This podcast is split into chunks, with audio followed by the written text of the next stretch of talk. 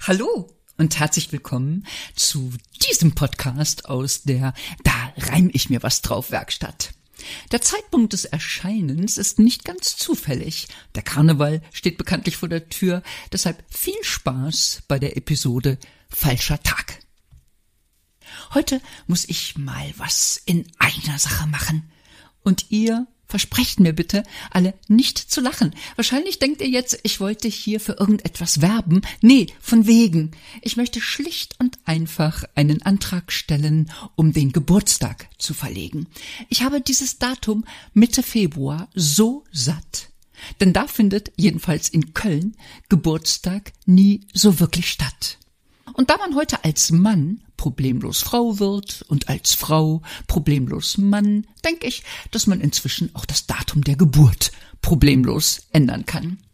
Zumal ich als Frühgeburt, die ich war, also echtes Siebenmonatskind, ein im April statt im Februar gelegenes Wiegenfest viel angemessener finde.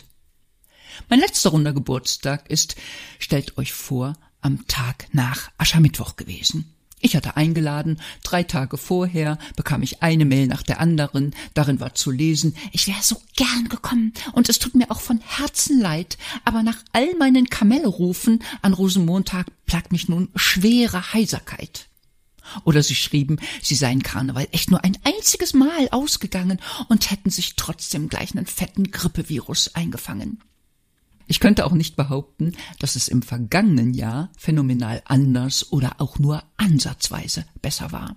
Da war ich nämlich einen Tag vor Viva Fastelovend dran.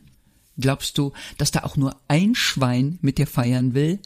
nee, vergiss es man. Entweder hat man an diesem Abend noch jede Menge am Kostüm zu tun, oder man muss im Vorfeld des großen Ereignisses unbedingt noch ausgiebig ruhen.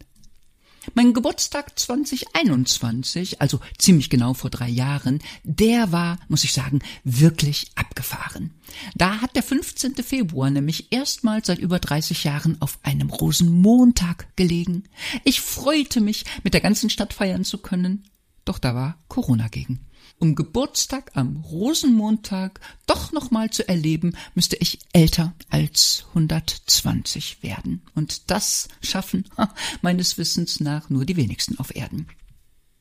Dieses Jahr habe ich übrigens erneut einen Tag nach Aschermittwoch die Ehre, womit die Frage feiern oder nicht feiern bereits beantwortet wäre.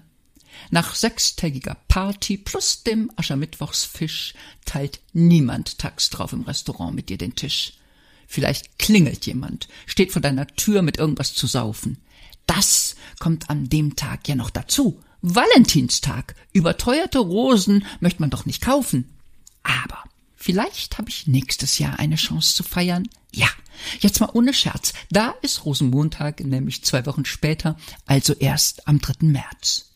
Es sei denn, mein Änderungsantrag ist bereits abgesegnet, dann feiere ich, so Gott will, zum allerersten Mal mit frühlingshafter Sonne mitten im April. Für meinen Sohn, und ich glaub, dass der da sicher nicht groß muckt, hab ich den 24. Juni als neues Geburtsdatum ausgeguckt.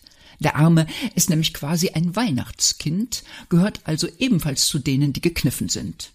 Während die meisten sich auf Bescherung und Geburtstag freuen, gehört er, wie viele andere, zu den armen Säuen, die die große Party zum Wiegenfest noch niemals haben steigen lassen und deshalb Weihnachten und Geburtstag gleichermaßen hassen. Das ließe sich ganz einfach ändern.